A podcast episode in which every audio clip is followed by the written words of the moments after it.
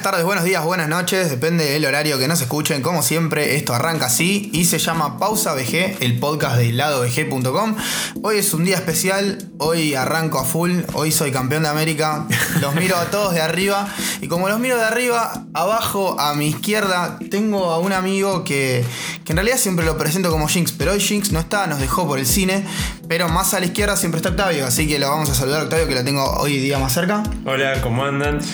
Así que, y del otro lado tengo a mi derecha a Charlie. ¿Qué Yo tal, siempre, Charlie? siempre estoy a la derecha, ¿viste? Sí. Me, me copa. Igual me mató que. Estás a la derecha de Dios Padre Todopoderoso. Bien Uh, ahí. Pero el hijo de puta presentó. O sea, dijo primero que es feliz porque es campeón. Vos te das cuenta que. Bien, bien, bien. Es que hace mucho tiempo, creo que antes del Mundial, estaba contando los días para el que empiece la semi, que juegue San Lorenzo. Pasó a la final, me fui a Paraguay, estuve acá, también fui a festejar. Y Hay planes para, para un. Para una- un viaje más largo, ¿no? Hay planes para donde se juegue el Mundial de Clubes, ahí va a estar el muchacho como siempre, pero todavía pasó ya casi cinco días y casi a dos días de una semana y todavía no caigo que San Lorenzo acaba de hacer historia, por así No, y decirlo. aparte, para los que conocen, para los que no conocen, eh, esa semana, que fue la pasada, eh, lo perdimos al muchacho. Hubo días que no sabíamos dónde estaba. Estuve totalmente perdido, la Gamescom, hubo un montón de cosas a nivel videojuegos que me enteré con delay, por así decirlo. Eh, una de las estrellas fue el proyecto PT. Piti. Y, Para no decir pete. Por no decir pete, claro.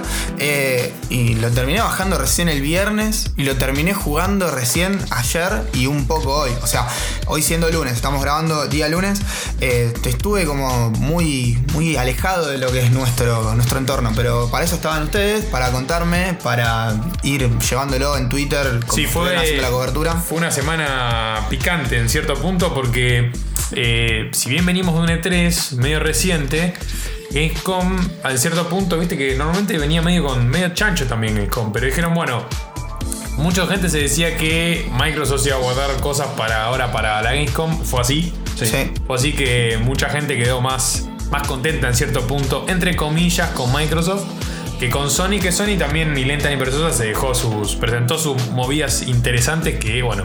Ahora vamos a hacer un popurrí Un rápido. resumen de las chiquillo. tres, va, de las, las más fuertes que fueron Xbox y, y que fue Sí, Sony. porque después tuvo la de EA, pero EA Y Las metemos a todos en la misma EA bolsa. entra y casi viene haciendo lo mismo, Sí. de- presentando de sus juegos de acción, de sus juegos de deportes, pero lo principal fue lo que cada una de las compañías eh, principales mostraron. Así que vamos a estar hablando un poquito de eso. Antes de, de arrancar con el tema de Gamescom, queremos contarles de que el sorteo que habíamos hecho por los 200 me gusta de la página del lado VG eh, terminó. Tuvimos dos ganadores. Uno es Lucas Lunático en Facebook. eh, y despu- que él fue el, el poseedor. El Twitter es eh, Marvolo Potter. Sí, Marvolo Potter. Él fue el, el- el gran ganador del El Guacamole. Guacamele Gold Edition. Exacto. Y después tuvimos el segundo puesto para Alejandro y un apellido medio extraño, Taparrabos. apellido entre comillas. Y- Ale Taparra. Ale- arroba- arroba Ale Taparrabos. Que él ganó el Little El Inferno. Little Inferno, exactamente. Fueron mandados los mails, así que muchachos, si les llegaron, eh, respondan porque fueron mandados de la, del mail de la En OVG. el mail del lado VG, pero tuvimos eh, por lo menos novedades. Eh, igual, gracias a todos por participar. Participó un montón de gente, sumaron un montón de, me gustas. Y espero que sigamos sumando. El mes que viene seguramente hacemos otra movida muy parecida a esta. Y Arranca el mes, arranca un sorteo. Arrancamos un sorteo nuevo.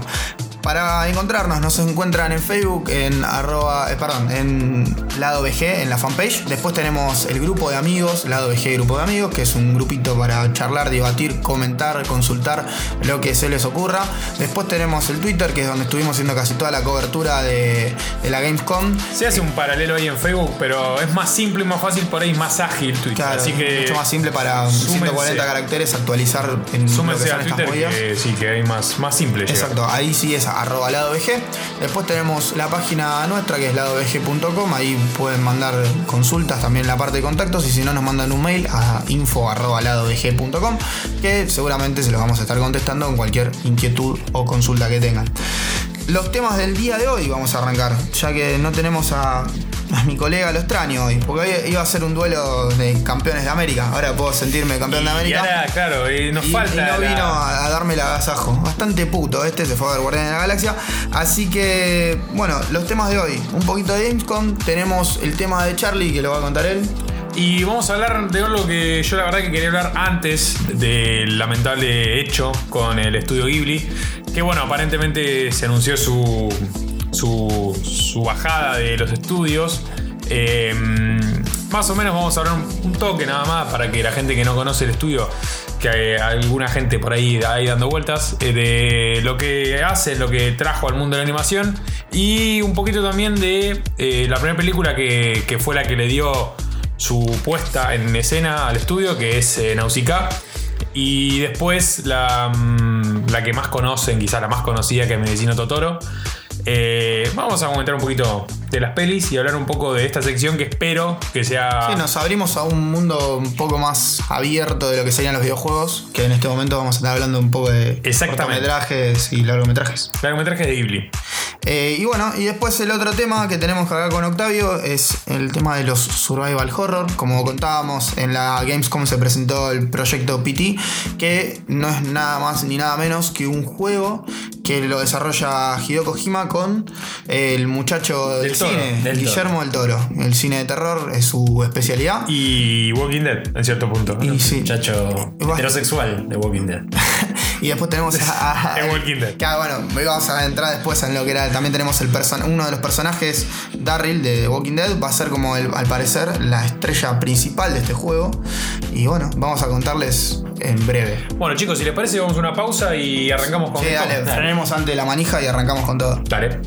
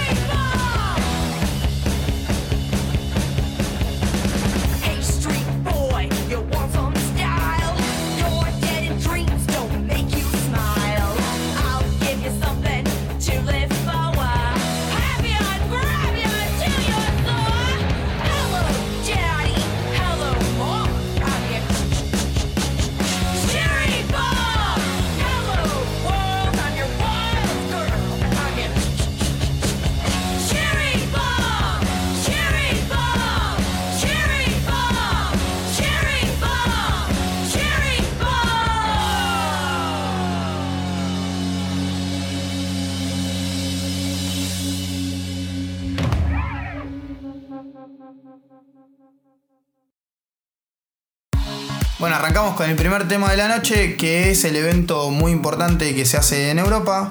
Gamescom arrancó primero Microsoft, ¿no? Día Eh, martes. Arrancó Microsoft muy temprano, pensamos que, o sea, piensen que es en el horario de Alemania.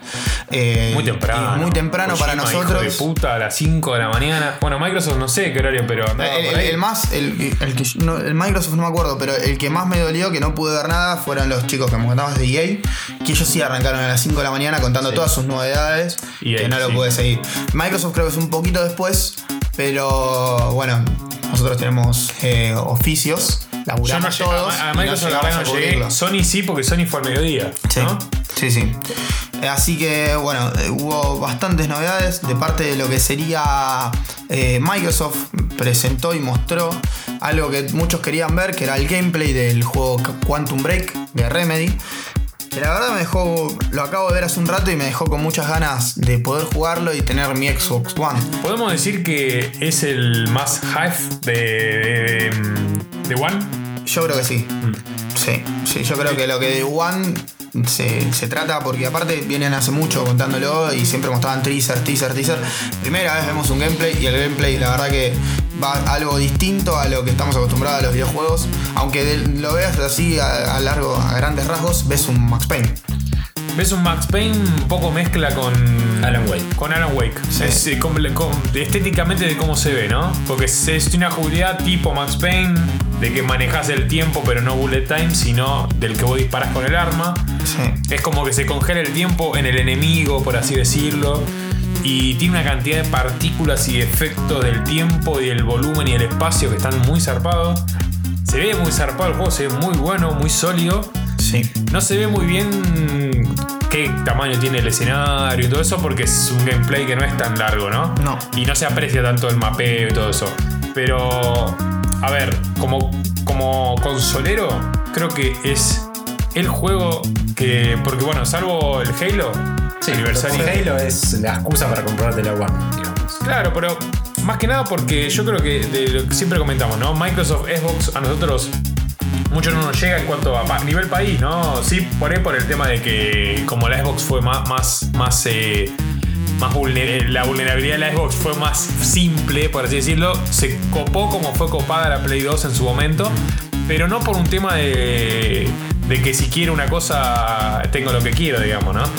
Y la mayoría de la gente que juega a Xbox juega por, por los juegos que tiene eh, multiconsola. Mayoritariamente, ¿no? Sí, Sí, sí, sí. el gran fuerte siempre de Xbox eh, fue allá en USA, que es el Call of Duty, un juego de FPS, que también lo presentaron, presentaron el último Call of Duty como es todos los años muestran uno. También tuvimos de parte de Ubi, ellos mostraron en la conferencia de Microsoft el Assassin's Creed de Ahí le Unity. dio bola. Y bueno, el comentario Pero hay. ya, pero ya, a ver, igual. Mostraron un montón en el 3 del Unity. Sí. Ya está. Yo no sé qué mostraron más, porque no lo vi, la verdad, te lo digo, la verdad no lo vi. Pero, ¿qué más mostrás?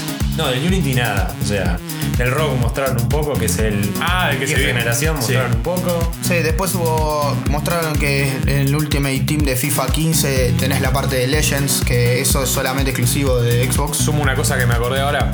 Eh, mostraron para. Va, anunciaron para 360 y no para Play 3, el de Crew. Eh, o sea, es exclusivo de Play 4, One, PC y 360. Microsoft ¿El de Crew? gana. El de Crew para 360 y no para Play 3. Qué raro. Lo anunciaron porque dijeron como que el- el- el- la programación en 360 es más simple, más similar a, cons- a PC, más similar a One y más similar a Play 3, y no Play 3 similar a eso. Como Play 3 siempre se digo viste, que es complicada la programación. Dijeron, bueno, no vamos a sacar en Play 3 por eso, porque es complicado reacomodar todo. Pero sí y sale, 360. sí sale para 360, así que bueno, chicos, Y bueno, y, 360, ot- sean felices. y otra de las noticias que sucumbió o movió, hizo un gran Hablando de terremoto, fue una cierta exclusividad no. Perdóname, en su momento fue Se exclusividad. nombró como exclusividad. En su momento sí, fue por un exclusividad rato. porque por 10 horas. por 10 horas explotaron los foros. Sí, que estamos hablando de lo que sería la nueva presentación de Lara Croft, el Rise of Tomb Raider. eh, que al principio dijeron que era Xbox One solamente y todos dijimos, ¿cómo? ¿Cómo va a ser esto así? ¿Cómo es posible que Microsoft se haya llevado este juego para su consola de última generación? Y bueno, eh, alguno como nosotros fue y preguntó y aclararon que solamente va a ser una exclusividad por tiempo limitado, que después va a aparecer para las otras. Igual, yo creo que la mayoría de la gente eh, que, que toca un poco, digamos, que, que toca, no sé si toca de oído, cómo, la- cómo decirlo bien, pero eh, si vos lees así nomás y lo ves y decís, salís puteando a los cuatro vientos, verleas y lo ves objetivamente, era muy... Estas movidas son muy comunes en, tanto en el cine como en los videojuegos, como en miles de medios Sí, que bueno, ponen guita para que salga un toque antes y después termina pasando esto, que sale un toque antes en Xbox Y, pero después sale para todas. Sí, Así que hizo siempre. Con DLCs antes, en la E3 pasada, lo dijo, tenemos DLCs por 15 días antes. las- Pasó con GTA, pasó con GTA y los DLC del, del 4, pasó con, con Rising ahora, pasó con miles de, miles de casos. Eh, y bueno, este fue uno más, Pero duró muy poco. pero duró un día, 10 horitas. Eh, la verdad que sí, se explotaron los bueno, ter- mal. terminamos todos contentos que vamos a poder jugarlo. Después eh, apareció también el Fable Legends, que contaron que va a haber una beta el próximo 16 de octubre. Eh, Scream Ride, eh, que no, la verdad que eso no sé qué es. Es un roller coaster, de- una cosa tipo, un tipo tycoon. Claro, así. pero con un poco más gore, parece. Accidentes brutales, bla, bla, bla. Después tenemos Forza Horizon 2. Bueno, eso ya lo sab- sabíamos que lo estaban presentando, ya en la E3 lo presentaron. Y después estuvo el Ori and the Blind Forest, que es un juego AAA. Sí, es, una, es un side scroll medio raro, así muy, muy llamativo visualmente, colores muy fuertes, una mecánica extraña que tienen que verlo, medio complicado de explicar, pero es side scroll. Está buenísimo. Después, de, bueno, como dijimos antes, Halo, The Master Chief Collection y y Halo 5. Eh, más que un poco más de información de lo que mostraron en la E3. Y después aparecieron ciertos bundles. Mostraron esto, el Sunset Claro. de vuelta. Claro, el Sunset Over y después mostraron que va a haber bundles de consola blanca con el jueguito ya, el Sunset Y es que ya una la mostró antes, ahora la otra saca la blanca, ¿viste? Es linda la blanca, ¿eh? Es que se había anunciado la blanca o fue con la 360, que se había anunciado solo para desarrolladores, algo así, ¿te acuerdas? No, se anunció ya eh, de la One, se había anunciado que era solo para hacer. Claro, esa era la One. Y ahora la van a sacar para todos los mortales. Para, para, para, para, que se está, mojando Octavio. Espera, espera. Ah, tranquilo, tranquilo, tranquilo, viejo.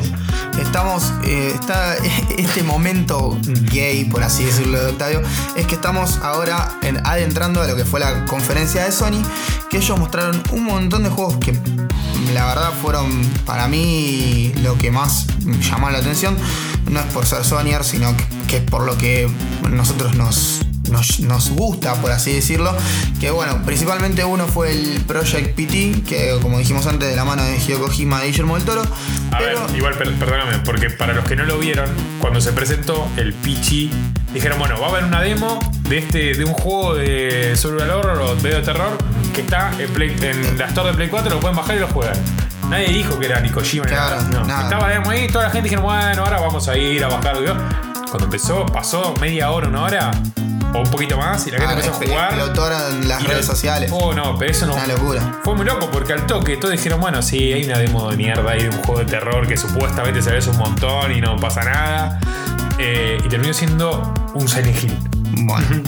Eh, después, bueno, eh, como Octavio se estaba mojando los pantaloncitos, mostraron un poco de lo que sería del Bloodborne. Eh, ¿qué, qué te pareció? No, espectacular. La verdad que me pareció. Mostraron más in-game, mostraron.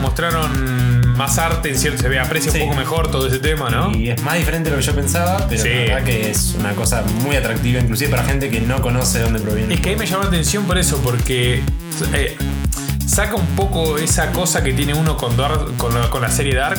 A mí me pasa, eh, yo jugué el Demon Souls y lo jugué, nunca los terminé, ¿no? Eh, y yo veo hoy, hoy veo cómo se ve el Dark Souls. Tiene una manera de verse de- determinada, ¿no? Ese tipo de juegos de la que vas en una en un, en un calabozo, ¿no? Sí, y se ve de una manera medieval, de tipo duro. Esto se ve más, más al Yo no sé por qué, pero lo veo más tipo Monster Hunter en cierto punto. ¿No? Se lo ve más, más elástico, más suelto. el Sí, claramente de- es mucho más elástico el personaje. Sí. Eh, Hace dash a lo Mega Man. Sí, sí, A los sí, sí. Lo que me voló la cabeza. Eh, Se lo ve más ágil. pero está más orientado al combate y a correr riesgos, a la acción. Y va a ser bueno ver cómo balancean esas cosas. Eso igual es un tema, ¿eh? porque lo veo más simple en cierto punto. Pero bueno. Veremos. Se armó la discusión. La pregunta es: eh, ¿ya hay fecha o no hay fecha de nada todavía? Eh, sí, para comienzos del año que viene. Comienzo 2015. Como todo. Perfecto. Bueno, después siguieron un poco de Little Big Planet 3, también mostraron The Order 1886. Más gameplay de toda la bola. Eh, después, eh, ¿qué hubo? ¿DayZ? No, ah, anunciaron DayZ para Play 4. Claro, un mundo abierto. ¿Qué Es DayZ, mundo abierto. No, Título muy bueno que salió. Ya lo conocen la mayoría de- Hellblade. Hellblade de los muchachos de Ninja Ninja Theory, Theory. hicieron títulos como Enslaved, eh, el nuevo Devil May Cry para los que son más recientes, digamos. Y no quiero decir Metroid Otherem, pero Ah. lo digo. Eh, también. ¿Y qué es? ¿Qué vimos? Nada, vimos, es un teaser de un personaje bastante familiar para algunos. parecía que se ambientaba más o menos en el estilo nórdico, que aparentemente va a ser, por lo que dijeron, es un título triple A de acción Sí, yo reconozco que. independiente que van a publicar y desarrollar Claro. ellos mismos. Eso quieren hacer cargo de lo que van a hacer, pero van a hacer algo copado. Se lo ve, yo te digo, como cuando lo estaba viendo en ese momento en vivo, dije, obviamente me la recontra comí y dije, loco, es un es Nariko, en cierto punto parecía un Heavenly War 2. Claro. Eh, porque tiene una mezcla del personaje femenino, ¿no? Con la compañía de Nariko. eh, es de Ninja Theory, o sea, todo cuaja, todo cuaja de repente, pues no lo es, pero claramente es una secuela espiritual. Eso de acá a la China. Eh, como lo fue Heavenly World, exclusivo a Play 4, este viene por ahí también. por ahí. Bueno, después tuvimos eh, un, un poco de Kojima también con. Kojima. lo- bueno, Porque te va a retar Jimmy. ok, perdón, Jimmy. Eh, Kojima eh, mostró un poco más del Metal Gear. Metal Gear 5. Eh, mostraron cuando se esconden las cajas y se escondía en una caja de Play 4. Bueno, de- pequeña perla, ya que lo, Bien. lo- lo anunciamos en la página, ¿no? Pero lo vamos a decir acá. Eh, fueron oídos los muchachos de PC y en una de esas cajas aparecía el logo el logo de Steam. Así que Pero hablando de eso, no puedo creer que un flaco hizo una petición para que el juego no salga en PC. Ah, eso no lo puedo creer. No puedo creer, boludo. No puedo creerlo. Fanática, enferma, que boludo. pueden no- llegar a ser. Que no hinchen las pelotas, otro que lo de las Master Race, déjenme hinchar los No, pero aparte, boludo. a- a- al margen de todo ese debate, porque una cosa sale porque sale la otra. Es como. Es, es como el, es como el nazi y el antinazi, ¿entendés? Eh, ¿Me entendés? Eh, no tiene que ninguna de las dos cosas, muchachos. Déjense de joder. Es simple. A ver si pasa. Porque, boludo, tu consola va a valer menos porque sale un juego en PC que sale también que va a salir en consola. Déjense de joder. Igual, después tuvimos, eh, mostraron el Until Dawn que, que iba a ser para Play 3 y al final va a ser solamente para Es Play 4. Un juego survival horror también viene de esta movida. Medio a la onda. eh, había un juego llamado no sé cuánto Mountain, ¿te acordás? Con, no, con Mountain en la película. Eh, de terror pero bueno. ¿Secreto de la montaña? Ah, no, Eh, pará. como- bueno, eh, la gente que está por ahí se le va a acordar que, que era así tipo de nieve en una montaña, tipo en un barco. va. Es una onda así, es una onda en realidad. Eso me hace acordar a, a La Cosa, más que otra. El juego del barco va, que estaba en el- la Antártida. Nieve. Y este es una especie de masacre de Texas. Apa. Ponele, viste, con una Sí. casa de. Una casa así medio. Una cabaña en un, en, en un lugar así frío, que yo, donde hay una minita y un alguien que los mata y una sombra. Y es una cosa muy así. Una cosa viene, viene por ese lado. Bueno, y después tuvimos, bueno, apareció Michael Ansel, eh, que es el creador de Rayman, presentando lo que sería su nuevo juego de su estudio. Love you, Michael. Tiene- Wild Sheep. The Wild Sheep es el estudio y el, el juego se llama Wild, que también parece un mundo abierto. Es una cosa tipo de estas movidas que tenemos últimamente muy, muy en boga, que son estos mundos abiertos, como decís vos, de donde vos podés tener recursos, donde vas a tener distintas razas. En este caso, ¿no? Metés, hay varias razas, hay varios dioses. Eh, tenés distintos terrenos como son superficie, hay un momento que se ven los tipos bajo el agua, donde tenés civilizaciones bajo el agua. O sea, va a ser un mundo en el cual vos tenés millones de opciones abiertos, una mezcla de Skyrim con Minecraft, con, con Rust, con un montón de cosas De Tutti. de Tutti y un mundo terriblemente grande por lo que pintan, con una estética particular como siempre tienen estos chicos franceses.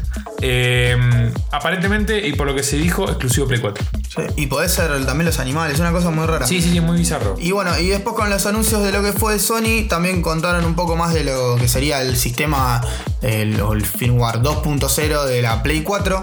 Y la estrella de eso fue el SharePlay, que lo que va a permitir es que, por ejemplo, si tengo a Octavio en su casa con un juego que yo no tengo, nos compartimos el juego y entre los dos pasamos en modo un player, o sea, cooperativo. Él se cansa, me pasa el mando de forma virtual y yo desde mi casa, sin tener el juego, puedo jugarlo como si fuera que estuviera al lado de él en su sillón o en su cama o en donde sea. Eh, para eso tenés que ser PlayStation Plus. La verdad son interesantes, más que nada para el que no puede o no tiene la plata como para comprar cada vez que sale un lanzamiento. Se pueden entre amigos decir, uh, mira, a mí me gusta más este, me lo compro yo. Y después lo vamos compartiendo, lo vamos jugando de a dos. O es una forma distinta. de- No. Se abre al no tenerte cerca y poder jugar juntos un juego. Está bueno eso. A mí me parece muy interesante que se hagan estas cuestiones. Si bien haciendo un paralelismo, ¿no? En Steam tenés el Family Share, eh, Microsoft en su momento, en la Xbox, viste, cuando salió la One al principio, había anunciado una cosa medio parecida, que iba a haber un share y después se volvieron para atrás, ¿no? Pero estas movidas, si bien estaría bueno que sea de una manera o de otra, como, como cada uno, cada usuario tiene su, su opinión al respecto.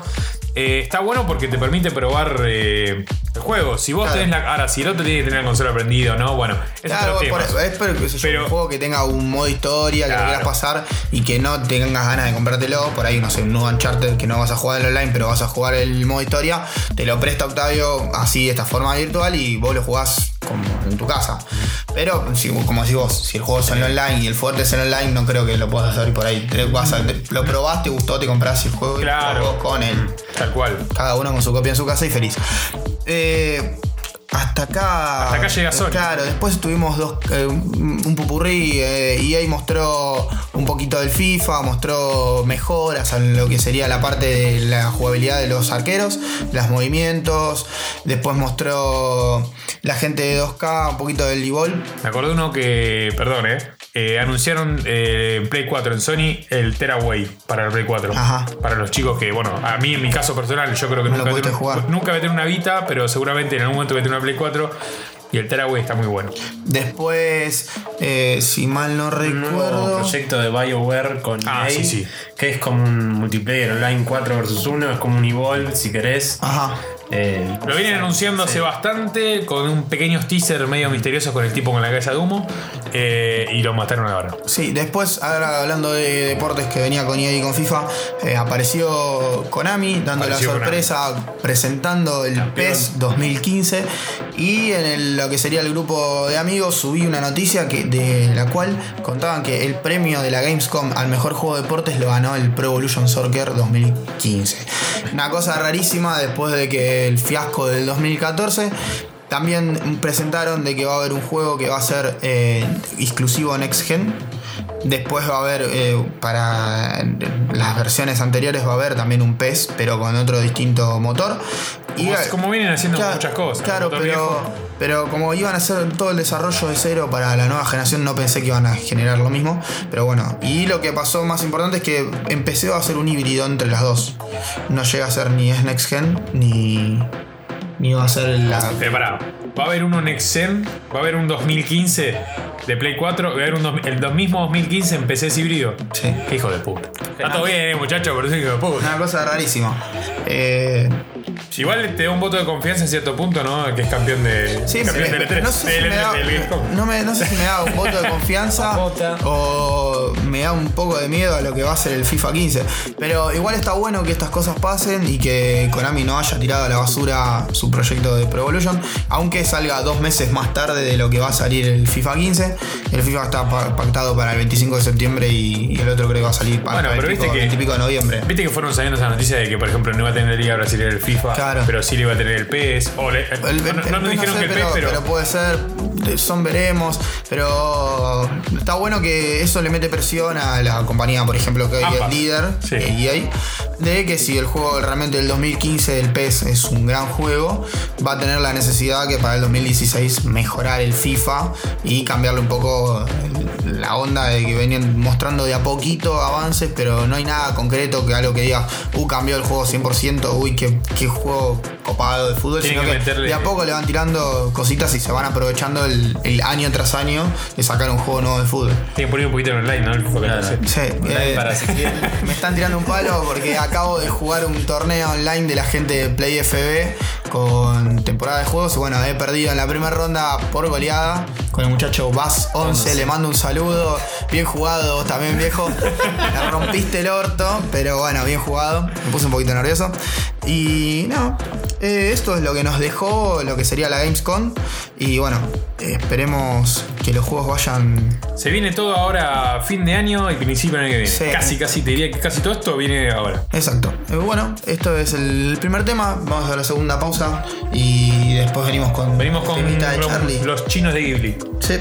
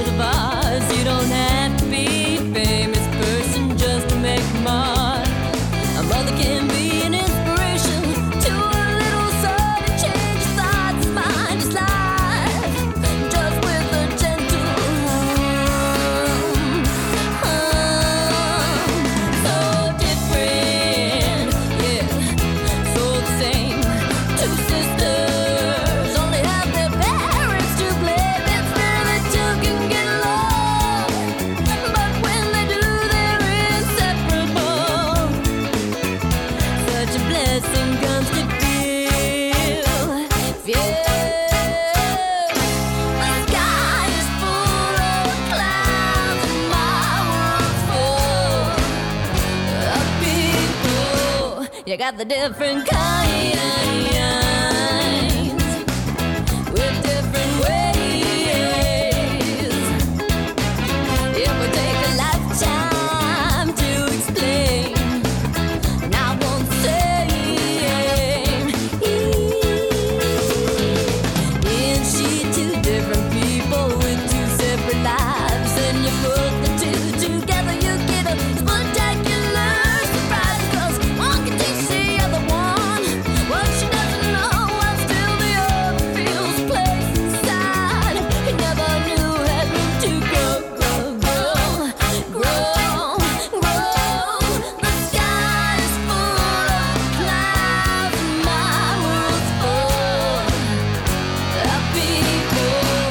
got the different kinds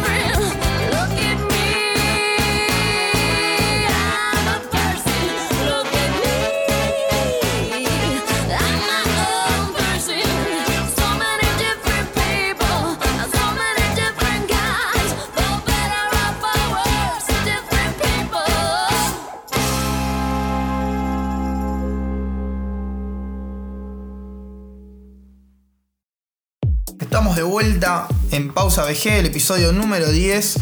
Y ahora es el momento de Charlie que nos va a contar un poquito de lo que sería el estudio Ghibli y sus realizaciones a nivel cortometraje y largometraje. Exactamente, el estudio Ghibli, que es eh, un estudio japonés, Ajá. ¿no?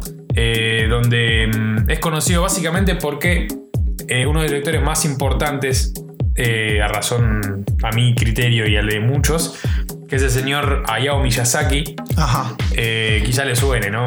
La verdad que yo estoy en un mundo totalmente desconocido y te voy a hacer preguntas como un niño de Me parece muy bien. Entrando al por qué, ¿viste? Todo Bueno. el tiempo el por qué, por qué, por qué.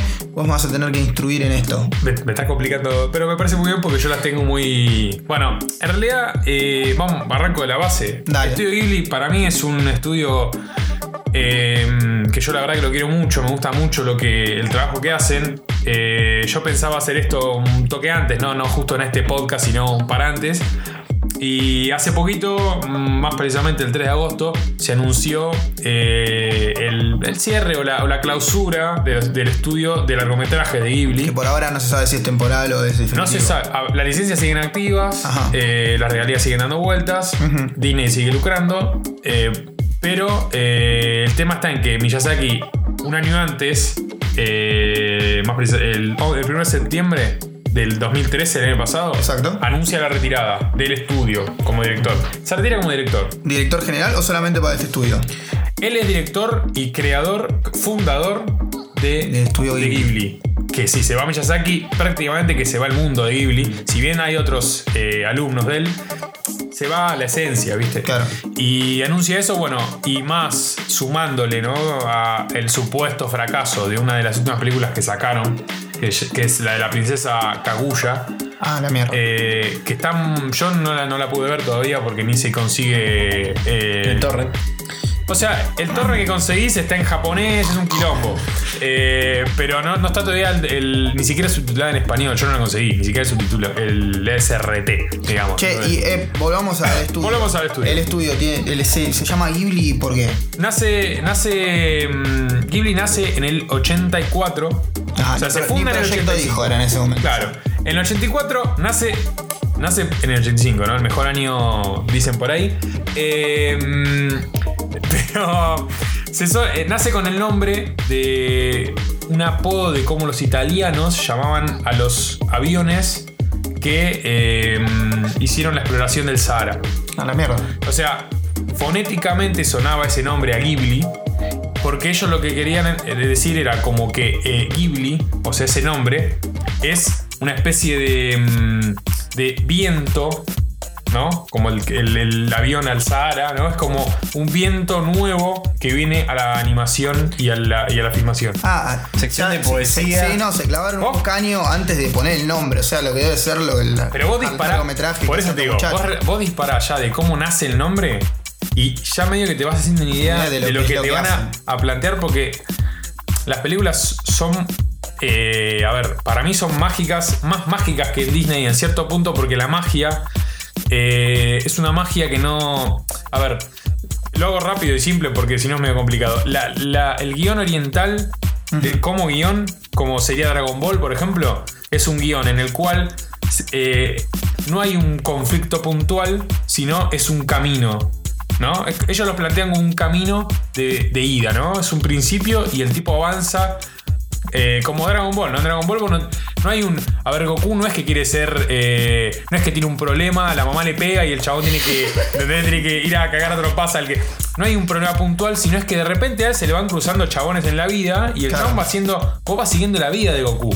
Claro, es como que eh, como está el inicio, el nudo y el desenlace. desenlace, exactamente. Es como que el- No hay nudo. No hay nudo. El nudo se. Se el- van el presentando en formas anécdotas. temporales, pero va siguiendo el, el mismo desenlace. Es como, en de la tu, película. es como en tu- un día tuyo, ¿no? Vos no tenés un nudo, sino que los nudos van apareciendo solos. en el momento. No te nace un nudo apenas nace la película. Claro. En cambio, nosotros conseguimos el- el- el- la película con un conflicto. Claro. Si vos ves cualquier, la mayoría de las películas occidentales, si no hay un conflicto, vos no le das pelota la película, porque no. Pues sí, bueno, se resuelve el conflicto, termina la película. Termina la película, es así. igual.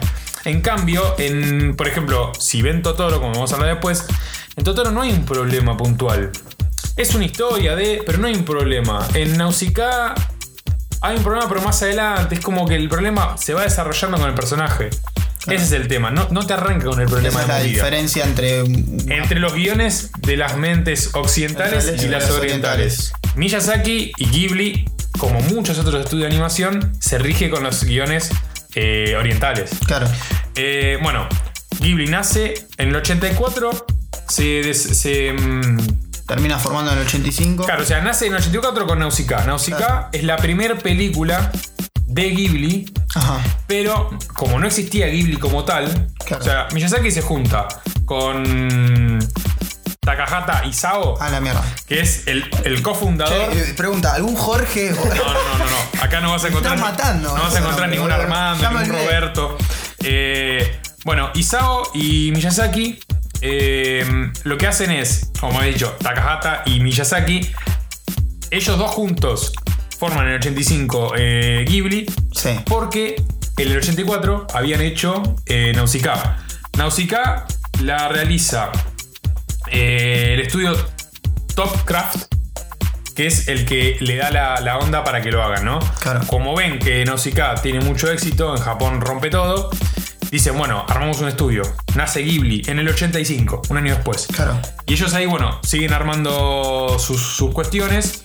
Eh, como decía, Nausicaa del Valle del Viento es la primera película de ellos en, Japan, en Japón. Se llama Kase no Tani Nausicaa. Eh, bueno, como les decía, comienza como siendo un manga en una revista que salió, que se llama Tokuma Shoten. Nace como un manga esa revista. Tokuma Shoten. Ah, esa creo que la tengo en el baño. Cuando voy a. Ojalá, verás que valer eso, boludo. Corro la viva y viene. Ojalá esa, te Shoten. Nace como, como un manga, después pasa a ser película. Eh, bueno, la compañía madre, que es esta Tokuma, Exacto. es la que hace el- la movida con, Con Disney. Disney. Y, y que le da el permiso para. A para Disney, el permiso para personajes. distribuirla. Ah, distribuir lo que ellos hacen. Disney lo hace Disney a nivel Por mundial. suerte, ¿no? Eh, en, No momento- mete mano. No, no, no. No, no, no. Hace lo mismo con Mononoke, que es una que viene después. Con Chihiro, que es una de las más conocidas. Hoy, o sea, después hicimos con Chihiro. eh, hay una que ahora no me acuerdo el nombre. Pero. mm, Pero debe ser parecido a todo es- sale después de Chihiro. eh, pero bueno, no me acuerdo. Eh, bueno, vine. Se está cagando de risa, Octavio. Es que es, que este- es, que es un mundo que muy ajeno a vos. Es, este. es totalmente, sí, no sé si ajeno, directamente desconocido, pero como la cuarta dimensión. Es como que estoy fuera de. De los Bueno, no sabía- es como que no sabía que existía todo este De última, como, como suma un detalle más de Ghibli, Ghibli es tan grosso, tan grosso en Japón, que tiene un museo, en Tokio precisamente, hecho y dedicado, un, todo un museo gigante dedicado a toda la obra del, del estudio. Le hizo Japón, el gobierno de Japón armó un museo para... Porque es muy icónico, porque aparte eh, Estudio Ghibli toma muchas, como la mayoría de los japoneses, toma muchas cuestiones de la cultura japonesa y las mete dentro de sus películas. Claro, es como para llevarlo a, a nosotros, es como si fuera que tenemos un malva de larguirucho, de anteojito. Hay. Está el museo de la historieta en, ahí en, en Tenés la calle. Costanera. No, no, ah, ¿hay un museo también? Sí, sí, sí. Ah, esa no la tenía. De- de- está toda la obra de García Ferrer. Ah, mira, esa no la tenía. Es nuevo, ¿eh? Es nuevo. Eh, ahí por, si vas por la calle Balcarce en San Telmo, tenés los muñequitos, tenés a Claro. Tenés bueno, Larguirucho. esos los tenés también. eh, van cambiando, ¿no? Yo cuando fui la última vez que tenías obra de, de García Ferrer. Bueno, tenías alguna. No me acuerdo, tenías cosas de brecha. Me parece que tenías más cosas. Bueno, Pero, pero, eh, eh, acá estos muchachos tienen algo mucho Ah, más grosso. Es solo de ellos. Pero el estudio Ghibli. es solo de Estudio ¿Y Ghibli. comparte o no tenés idea? Sí, solo Ghibli. No, solo Ghibli. Solo- ah, la mierda. Así que son grosos postas. Es como Yo un prado de risa, pero. Al- algún fanático del anime y del manga me debe estar reputeando. Te venía a cagar trompada, venía a casa tu casa. Le sí. pido disculpas, pero es como que Compréndanlo, muchachos. estoy Sean, tratando de sean adentrarme en esto de la mejor manera y que sea divertida. Bueno, Nausicaa, como les decía, fue la primera película que, que hizo mm, Ghibli. es, nace en el 84. ¿Tiene algún significado este Nausicaa? ¿Tenés idea? El nombre, la verdad que no tengo idea. No tengo idea. Porque en realidad la historia es eh, más bien en, en- en Totoro, es más eh, emblemático, porque Ah. es más espiritual. En cambio, en Nausicaa es, la historia es que. eh, esta Nausicaa es una chica, ¿no? Es la princesa de un. de como sería de un pueblo. que esto transcurre en un mundo entre humano, ¿no? Posguerras. Claro. muchas guerras nucleares y de cuestiones así muy, muy heavies. Quedan un grupo de humanos eh, que tienen ese pueblo cerca a un bosque que está como contaminado, ¿no? Es un Claro. bosque, uno de los bosques más contaminados de- de- del, del lugar. Ponele cerca de Chernobyl. Ponele, ponele que es un Stalker. Es muy Stalker el, ju- el juego, te iba a decir. El- la película es muy Stalker porque el personaje principal, que es Nausicaa, lo que hace es va al bosque este con una serie de máscaras que son- tienen unos bigotes. Ajá. Y eh, ella como maneja muy bien el viento, tiene una nave como una especie de alas, como una gaviota, Ajá. la cual ella domina muy bien y va volando por los cielos. Pues llama Nausicaa del Valle del Viento. Ella vive en el Valle del Viento, es un lugar donde hay mucho viento, obviamente. Y el viento este justamente hace que el veneno de, o lo tóxico del bosque no llegue a, este lugar. Claro. Por eso ese lugar es muy importante para ellos y lo cuidan. Y cada vez que una espora, porque hay unas esporas locas, ellos con un fuego la sacan. Y ese lugar es eh, precioso para ellos, ¿no? Porque, bueno, es un lugar muy chiquitito, quedan muy pocos. Y esta chica lo que hace es ir a buscar recursos, entre comillas, ¿no? La película eh, comienza con esta piba recolectando cosas en este bosque. Eh, la cuestión es que en un momento determinado vienen como si fuesen unas fuerzas humanas también, ¿no? Claro. Unas potencia, una, una potencia de un lugar que es cercano a ese, que sería como una especie de otro país, otra capital. Que. Que son la gente de, mm, del pueblo vecino, que son los Tormequia. Tormequia es el pueblo vecino, los Tormequianos. Que los dirige una mina que se llama Lady Cuyana. ¿no? Es una mina que es una especie de caballero zodíaco, medio, tiene una armadura medio. Medio rara onda. Sí, le, le falta, después le van a dar cuenta, le falta una- unas partes y tiene una armadura, ¿no? Es una anécdota, ni, lo- ni es- no influye en la historia, pero es una mina como muy rígida. con eso. A que la mina en un momento le cortaron la gamba y, la- y el brazo por una razón. Y la mina es una mina muy. eh, Parece como una alemana, ¿viste? Como una, un Darth Vader Sí, ponele. oriental. Mina, bigote. ves así, muy, muy. Tira medio facho, ¿viste? La mina. Claro. Y viene de un, de un país o lugar que esté cercano a ellos, ¿no? Pero que es un imperio. Y los viene a cagar a tiro, básicamente. ¿Por qué? Porque de ahí se escapa una mina con una especie de dios de la, de la guerra, Ajá. que fue milenario en su momento cuando fueron todas estas guerras, que es una bestia que está en un- como en un huevo gigante. Y estos chabones los querían para poder derrotar a los bichos que están dentro de ese bosque, que, está, que ellos creen que destruyendo al bosque y a los bichos, eh, como que restauraban todo. Claro. Y este monstruo es como que lo tienen que meter en un laboratorio y prepararlo. Ellos estaban haciendo eso. Y esta mina, que es la princesa de ese lugar, se escapa con una nave con ese bicho. Por un medio que no sé si le meten un Como que se transforma en la protectora de este bicho para que no. Se escapa de ese país y cae por accidente en, en- en el Valle del Viento. Eh, Nausicaa la va a buscar porque no, va una nave enorme, gigante que de repente cae, la va a buscar y la mina le dice, le dice que por favor prenda fuego el, el avión, ¿no? El avión estaba todo hecho mierda, prendió fuego, ¿no? Sí, sí, se prendió fuego todo. Che, ¿hay spoiler alert acá? No, no, no, todavía no llegué. No estos a estos nada. son los 5 minutos Ah, de la película. Mierda. Bastante. Pasa que Ta, tiene, ta, ta. tiene mucha tiene mucha riqueza en el desarrollo después. La cuestión es que eh, Nausicaa tiene que tratar de evitar, porque en un momento esta, esta gente de los tormiquenos vienen y como que quieren que quedarse ahí y tratar de hacer mierda al valle este, ¿no? Y Nausicaa tiene que evitar, primero, que haga mierda al valle. Segundo, hay, un montón de personajes que van enriqueciendo la historia, ¿no? Al margen de que vos te vas dando cuenta de muchos trasfondos de, de lo por qué se contaminó, porque no se contaminó necesariamente por la guerra, por qué, qué fue lo que pasó, qué fue, por qué esta, esta gente quiere hacer esto y cómo puede evitarlo y cómo lo hace. Eh, son chabones muy crueles que no les importa una mierda. Bueno, y básicamente el desarrollo es ese. Y si la ven, cuando la vean, van a ver que eh, Miyazaki y, y el estudio Ghibli se detiene mucho en los detalles. Y cada cosa que la mina hace, cada, cada, cada instrumento que tiene está creado con un material determinado. Hay como unos detalles muy, muy ricos. Esta película es del 84. Mierda. Es una onda, como te diga, tiene una música medio corte macros, ponele, Sí. viste, ochentosa. Que la verdad que le pone un punch terrible. La música la hace eh, un señor que, que siempre mm, estuvo con ellos. De apellido Martínez. Se llama. Este es un poco más simple, me parece. Isaishi. Saishi. Joe, Joe, o Jo- Joe Isaishi.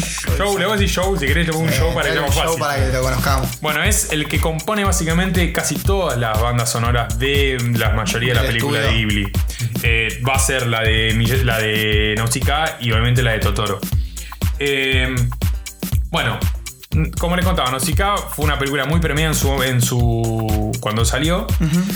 Post Nausicaa vienen, vienen eh, dos películas más y después viene Totoro. Totoro es la cuarta película del estudio Ghibli. Eh, Totoro es una película que sale eh, en el 88, 89. Tres años después de, de esta anterior que me el- to- to- las fechas que estoy dando son todas en Japón. Porque después acá tardaron mucho. Ah, sí. Eh, llegar. Totoro, creo, si no me equivoco, Totoro se estrenó en el 2000 algo. No, me estás jodiendo, boludo. eh, 2000 y monedas. eh, se relanzó, se lanzó en España. Para que mierda. idea. O sea, porque. Vamos con delay, viejo. con un poquito. Y siempre hubo DLCs. Pero se fue al choto. Está mal.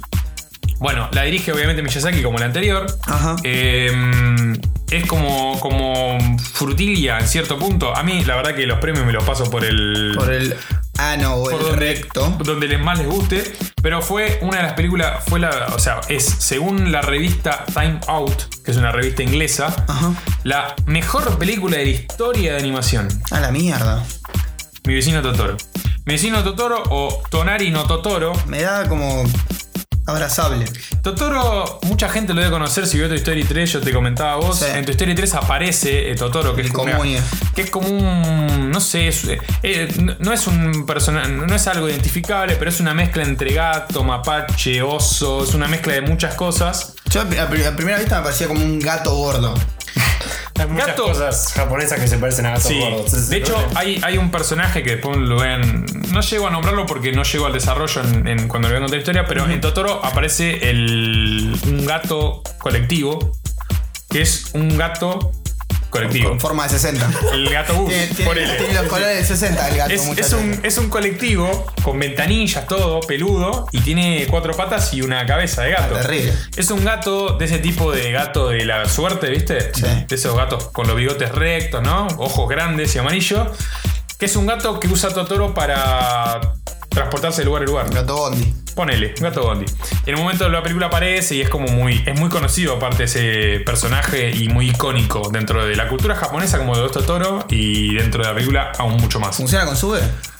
Eh, no, es la tarola, es copado. Ah, de- de vos onda, subís de de onda, onda. te lleva de onda, sí, porque vos de lo- onda. le chiflás, hay, un- hay un llamado que hace, que no me acuerdo cómo se llama, Y lo aparece. chifla y aparece el bondi. Grande. Eh, bueno, como les decía, la película trata de. mm, el, el desarrollo es eh, de Tatsuo Kusakabe. Kusakabe. Kusakabe, que es el padre de las dos protagonistas, que son dos chicas. El tipo es un arqueólogo que eh, se muda a las afueras de, de Tokio, ponele, no O sé sea, como, como al campo. A la zona rural, claro. Se muda a las afueras porque la mujer de él eh, tiene tuberculosis y eh, no te dicen que tiene tuberculosis, pero tiene tuberculosis. eh, y la están tratando en un eh, hospital rural también, que está ahí medio cerca. Claro. Entonces, ellos se mudan por laburo y por cercanía. Claro. Entonces te muestran en todo el comienzo de la película cómo labura la gente en el campo. Vos vas viendo los campos, lo- las cosechas del, del arroz, vas viendo eh, la- la- una señora, una vieja que te aparece al principio donde cuando le presenta la casa donde ellos se mudan, que es el lugar más importante donde transcurre toda la película. Claro.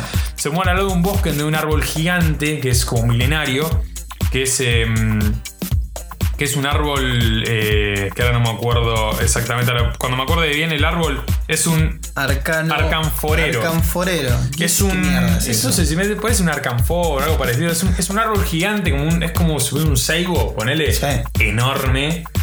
Que debe ser obviamente muy importante y conocido en Japón. Claro. Autóctono de allá será. Como la flor del Seibo acá, ponele. Ponele, una cosa así. Supongamos. Una cosa así. Y eh, ellos Yo nunca vi una flor de Seibo en mi puta vida, pero es la flor. Es la flor nuestra. La flor Aparentemente. Como un pájaro también hay una flor. Sí. Eh, se mudan cerca de ese árbol. Y eh, cuando ellos llegan a la casa, los, los presenta la- todo, esto, todo este terreno la- una señora que cultiva y labura por ahí. Eh, le presenta las casas que donde van a vivir ellos. Y las chicas, estas dos nenas, que son eh, Mei Kusakabe, que es la más Ah. chiquitita, que tiene 4 años. Y em, Yayuko, que es la otra chica. No, perdón. No. eh, Satsuki. Satsuki. Satsuki. Yayuko es la madre. Yayuko- Satsuki Yayuko es la la otra chica que tiene 11 años, que es la que. Porque cuando ustedes vean la película van a ver que, obviamente, una tiene 4 y tiene 11. Tienen personalidades muy distintas. Tenés la pibita de 4, que es la que, la que es medio miedosa, pero a la vez también es muy curiosa. Está todo el tiempo hinchándole la bola a la más grande, que es la que le pone. Que es la que a, los, a, su- a sus 11 años tiene que andar enfrentando la enfermedad de la madre. Que la que es consciente de que la madre De está la madre enferma y que corre riesgo la vida de la madre. La chica, la más chiquitita, eh, deduce que está enferma, pero no tiene esa conciencia pura, entonces también se permite eh, como que la historia se desarrolle. La madre es como, la más grande es como que la, que la que le pone un poco la. La que cable a tierra. Exactamente, exactamente. Y todo eso vos lo vas viendo en la película. es muy- está muy bien tratado las personalidades de cada persona. En su momento, en un, mom- en un comienzo de la historia iba a ser una sola chica. O sea, una sola pibita. De hecho, salieron flyers con Totoro, que hay una imagen muy icónica que está Totoro con un paraguas esperando un colectivo. Y al lado de él hay una nena. Bueno, en la, en la película hay dos nenas, que son estas dos. Claro. Eh, lo que pasa es que después se partió ese personaje en estas dos y desarrollan un solo personaje, las dos mismas pibas. Eh, bueno, la cuestión es que eh, cuando llegan a esa casa, la más chiquitita encuentra dos, como dos duendes que son como unas esporas de. de sí, como unas esporas. Como el polvo, ¿no? Son dos duendes que habitan las casas deshabitadas. Las que le ponen la mugre, ponele, Claro. te los traducen como eso. Son las que le ponen la mugre a la casa. Y son unas pelotitas con pelos y dos ojos. Entonces cuando las ven, bueno, las empiezan a corretear que yo. Y en un momento se dan cuenta que ellas solas las pueden ver. O sea, eh, se supone que tanto a todos estos duendes como a Totoro como a los Totoros los ven nada más Solamente que ellos las personas con almas puras, que son los niños Claro.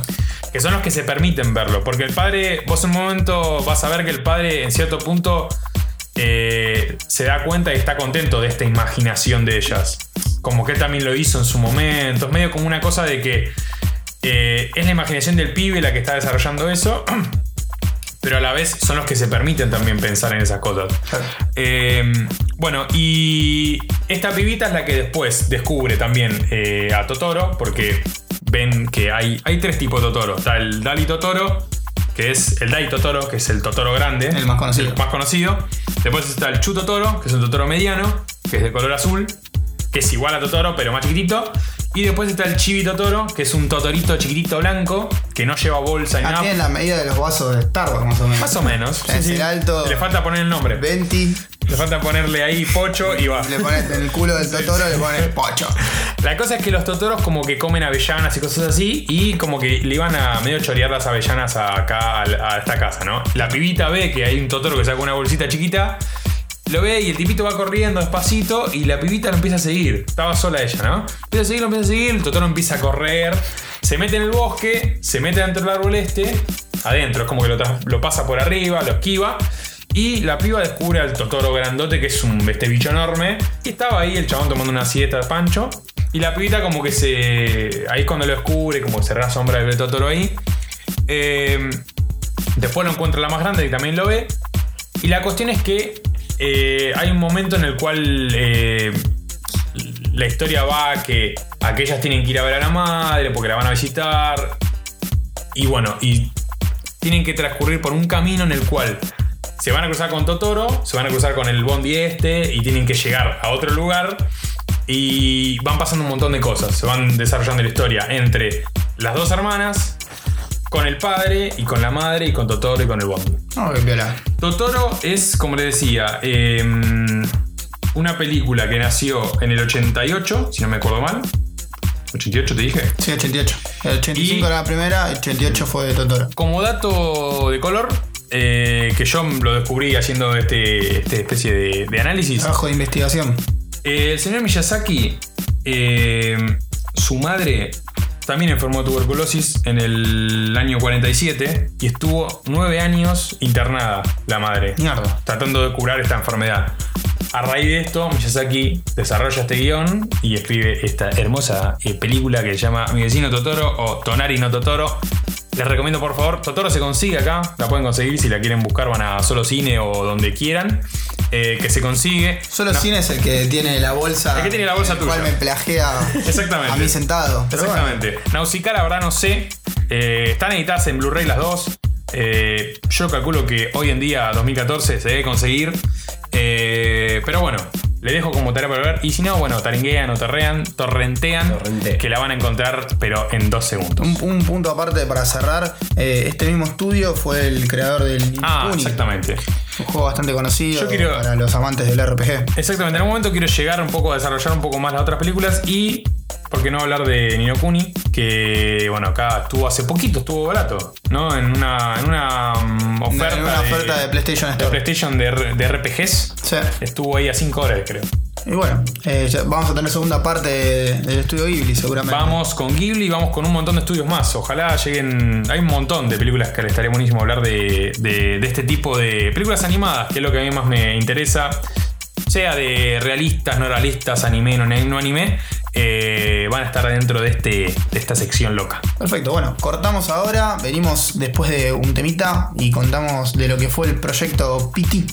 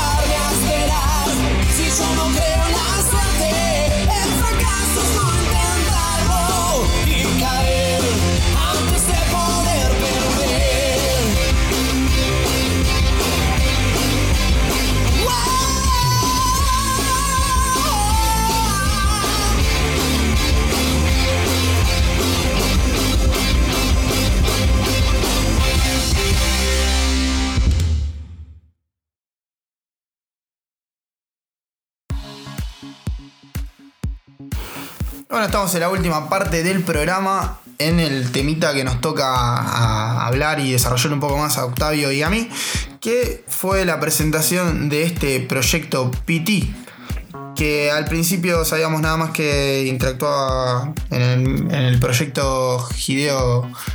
¿Cómo, cómo te gusta decirlo Kojima. vos? Kojima. Claro, o sea, se anuncia, esto se anuncia en la Gamescom, se Sí. anuncia que hay una demo, como comentamos antes. Hay una demo en la Store, bájenla, que es el PT, el proyecto este. Eh, está disponible en la Store, bájenlo, jueguenlo. Y es la demo de un juego que va a salir más adelante. Punto. Bueno, la gente lo empezó a bajar, lo empezó a jugar. Le costó terminarlo a muchos, incluyéndonos a nosotros tres, que Claro. estuvimos dándole la parte final en el día. En el día de hoy. Ahora, para que sea una idea, porque por ahí visualmente no lo tienen muy bien, es una amnesia puro y duro. Una amnesia que transcurre en dos pasillos, ¿no? Es algo Sí. así, dos pasillos, de una casa. Como. Pasillo en L, Claro, decirlo así. Es, es algo totalmente ra- raro de lo que estamos acostumbrados a jugar o ver un- una demo, llamémosle por ahora demo de un juego.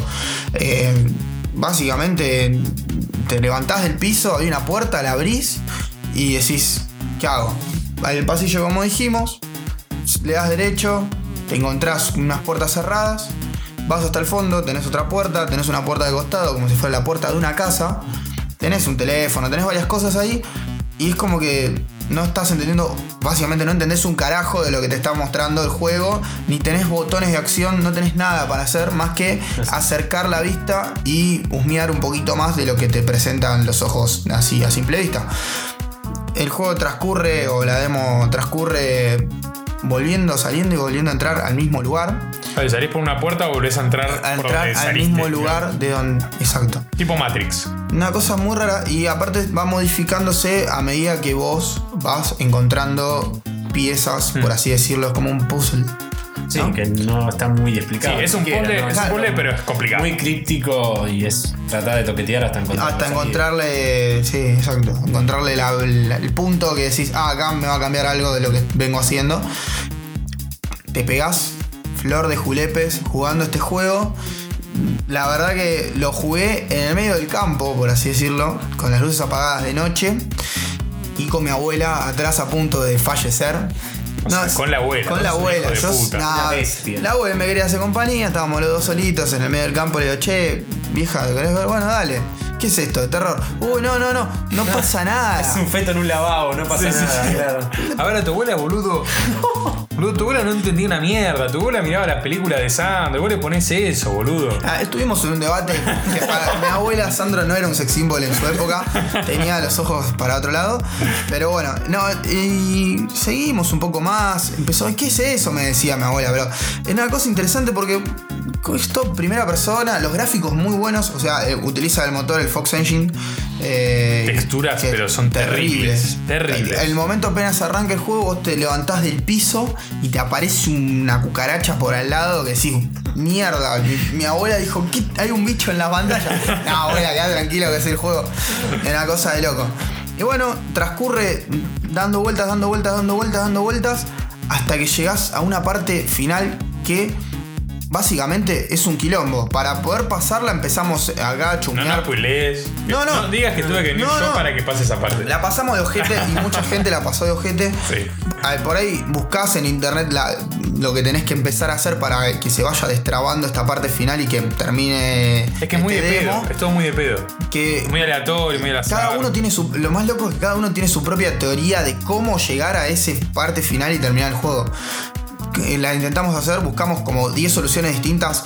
No, lo único que funcionaba era la primera parte. La primera parte ya todos la tenían clara. Después, cómo eran las otras dos partes para que el juego se termine de desarrollar, fue al azar. Para De hecho, nosotros fue salió- al no, azar. no, salió de pedo. Pedo. sabemos cómo se No, resolvió. salió de pedo, salió de pedo. La última, quédate quieto, pelotudo, no toques nada, que estamos a punto de terminarlo porque ya no estaban echando los huevos. Hacía como 15 o 20 minutos que estábamos peleando con la última parte. Encima tenés que bancarte las risas psycho de la minita, tenés que bancarte un montón Tenés de, de risas, cuestiones. llantos, Sí. eh, eh, ruidos extraños. Heladeras una- heladeras chorrean sangre no, una locura. La verdad que está muy, pero muy bueno. Cuando uno termina esto, va a ser. Les voy a contar el spoiler que ya salió en todos lados.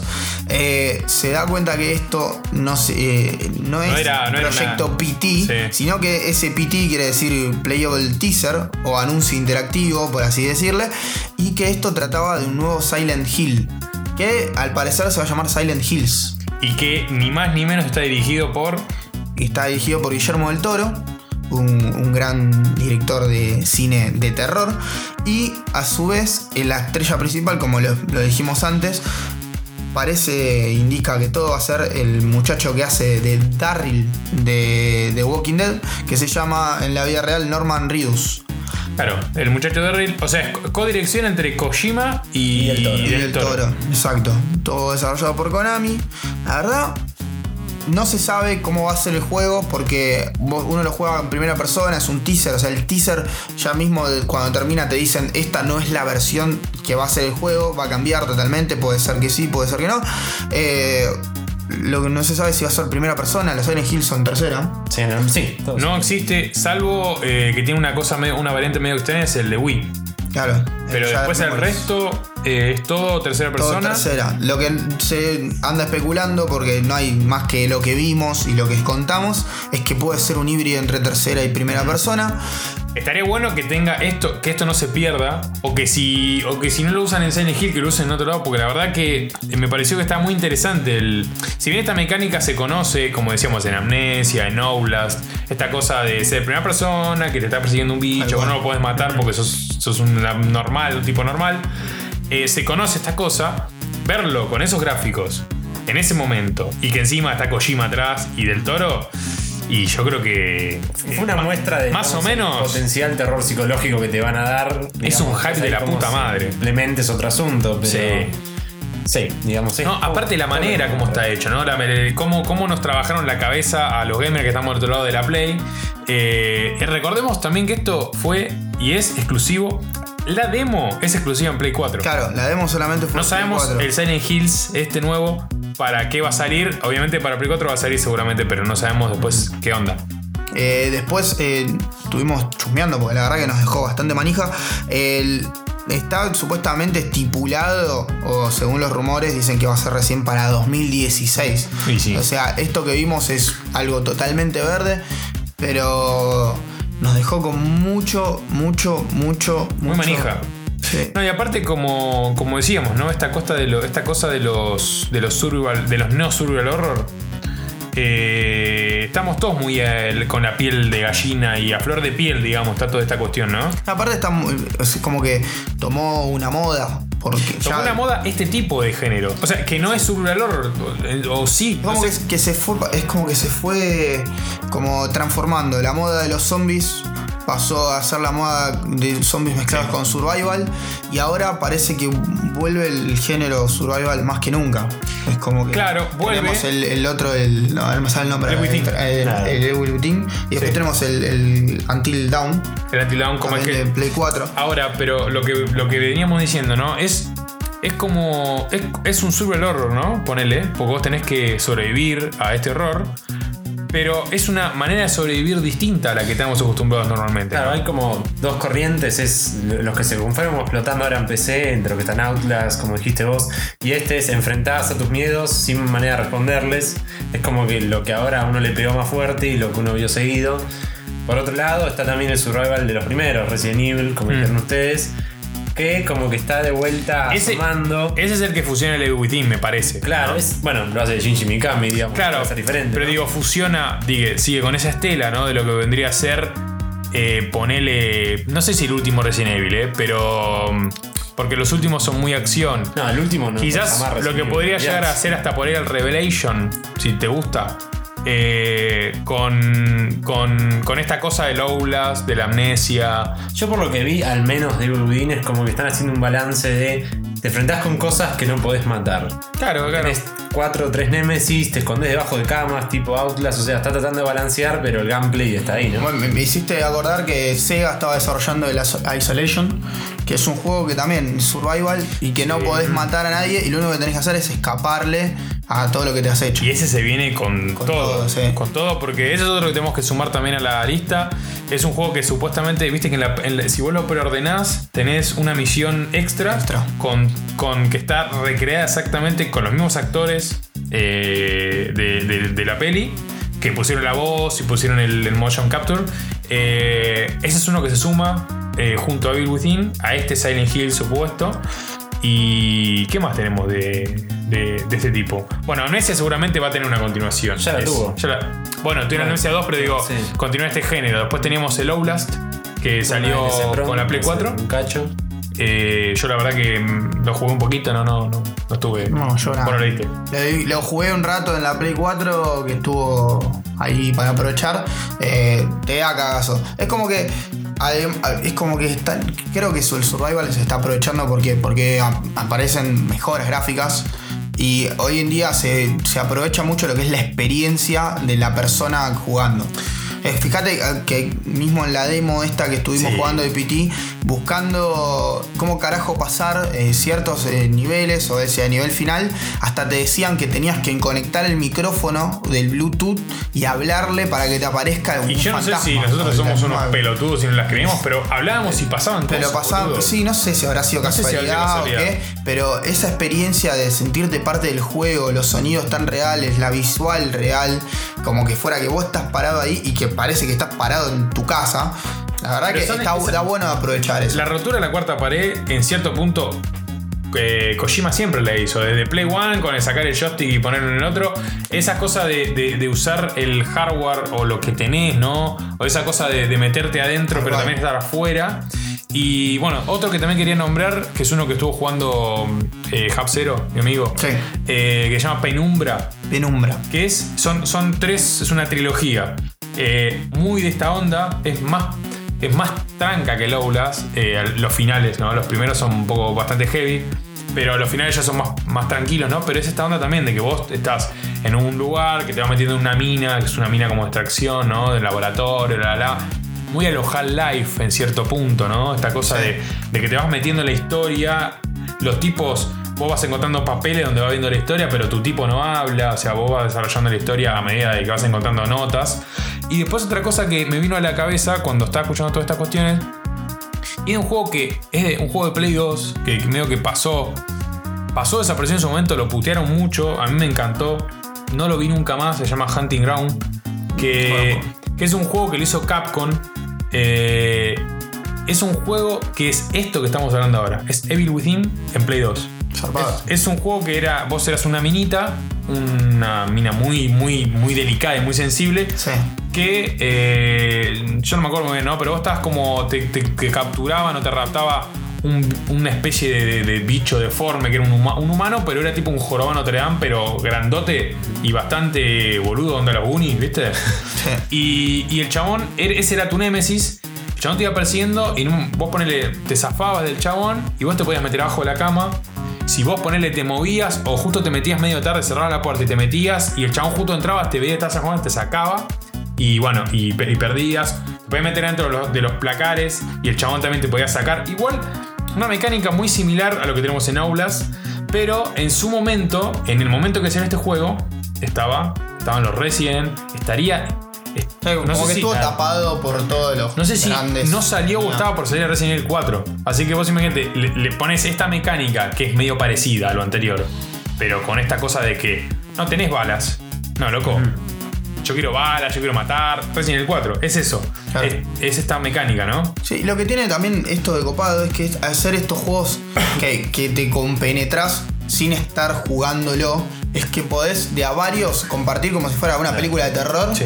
Apagamos la luz, los que no juegan comen pochoclos y te cagás igual que el que tiene el joystick en la mano. Capaz al que tiene el joystick en la mano le vibra. Pero la sensación de estar ahí, garpa el momento de estar entre todos Claro, es que es- asustándonos. este apuntar al ser primera persona es inmersiva para cualquiera. Para cualquiera, para el que mira ya, ya está dentro. Si bien el input no lo tiene tu, tu compañero, Claro. eh, nosotros nos pasaba estando con vos acá. Sí. Eh, es terrible. Eh,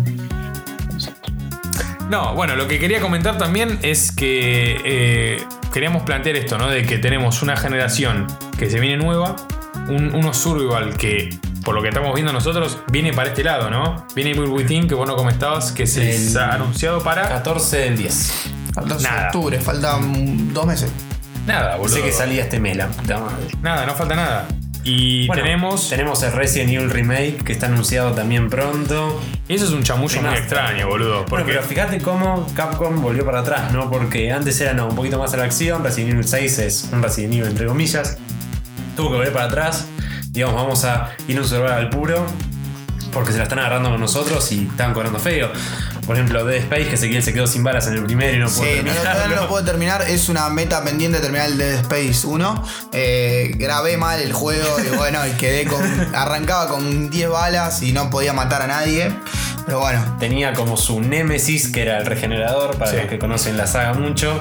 Y el 3 ya por presiones del developer dijeron muchachos vayan a la acción. el 3 fue copados", bastante. y Bastante. caño, o sea. Bastante dilapidado. Ahora hay nombres grandes que vienen a salvar el género entre comillas, sea Mikami o Kojima.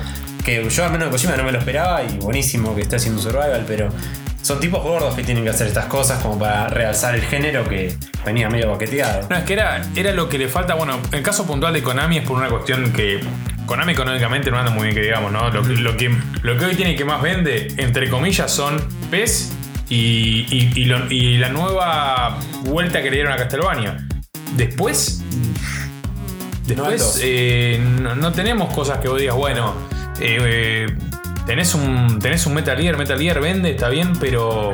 Pero son cosas de eh, cada X cantidad de años. Y o sea, aparte, con Metal Gear, que ya Metal Gear está un poco. Si bien tenemos el 5 que está por salir. Ya Metal Gear cuántas veces anunció que Kojima no lo iba a hacer más. Ah, ya sí, cuántas sí, veces eh, lo estamos estirando y la estamos eh, armando como podemos. Eh, y, y Konami no, no puede vivir de una saga o de dos. ¿Entendés? Entonces, con los últimos fiascos que tuvimos fumándonos de Silent Hill, que el último bueno, como decíamos, Sí, el fue- Downpour fue bastante el. Downpour fue malísimo. El Homecoming fue el último bueno y hasta por ahí. Eh, y después tuvimos toda una mierda tras otra. Y que lo mejor fue los remaster que tuvimos Claro. eh, ahora en esta generación. Sí, iban cambiando siempre, digamos, de, de developer para encontrarle la vuelta, al menos No Silent. Hill, y no le encontraban la vuelta jamás. O sea, veías como reskin de lo mismo, pero no le encontraban la vuelta de los anteriores, digamos. Y ahora hay que amortizar el Fox, ¿no? Sí, sí. Eh, esperemos que durante lo que viene el 2015 eh, se presente alguna beta, porque esto fue un teaser, una beta, una demo, Seguro que- nos deje un poco menos manija que este, Igual porque la yo verdad creo me que- dejó re loco. Recién el próximo 3 vamos a ver algo más o menos. Seguro. Con un poquito más de forma. Sí, porque según lo que comentaban, este, esta fecha es 2016 porque faltan los modos de juego, está todo muy verde, así que vamos a ver qué es lo que nos depara esta dupla, por así llamarla, Esta, esta, estelar. esta Este trío. trifuerza en realidad, porque en realidad metete, metete un Daryl ahí que le- lo pusieron por algo al muchacho, ¿no? Y sí, Garpa, yo creo que la serie debe garpar. Personalmente no soy Está muy de moda. consumidor de. no, está muy de Dead. moda ese tipo de personaje, ¿no? No garpón el último de Walking Dead que hicieron ahí videojuego, lo liquidaron al muchacho. así- Buah, pero ese porque era malo de, de- Ese nació. Lo parieron mal, boludo, Lo Así parieron que mal. Está bien, se fue con uno bueno. Survival Instincts. Bueno, esto ha sido lo que llamamos Pausa VG, su décimo episodio. Ah, Lo extrañamos a Jinx. Eso te iba Nos a decir. faltó el bigotón mayor. Que no, que no espere un Ricky Martin de fondo esta vez, porque no lo va No, a tener. no lo va a tener, porque no hay ya, ya, ya, ya estamos con odio, ¿no? Porque los teníamos, los tenemos con odio. Nos dejó por cuatro. Por cuatro bichos, que uno, tiene, Muñecos. uno la voz de, de- Uno Vin Diesel hace la voz, el pelado boludo ese. ¿Quién No, hace no. el Diesel? Al, al, ¿Al árbol? Al árbol ese. Ah, la mierda. Sí, sí, sí. El árbol la rompe la película. Está muy buena. La verdad que. A mí me dijeron la, la que- fui a ver hace poco y está Me muy dijeron que buena. la rompe Glenn Close, ¿no? Sí, también. Pero no, todos. La verdad que está muy, muy buena y. Y garpa ir al cine. Y la, la- lo que sería la banda sonora también está muy, pero muy buena. Si entran a Spotify, está para escuchar el disco de lo que sería el OST de, de la película. Bueno, que. las, la- las- otra vez, así que que viene. La semana que viene o la otra, le decimos a Jin que nos dé un. A ver, que ¿qué le nos pareció? cuente qué le pareció. Ya que Debatimos nos abandonó por Elia. por medio, claro. Bastante hijo de puta. Bueno, listo. Nos vemos, gente. Chau, chau. Chao.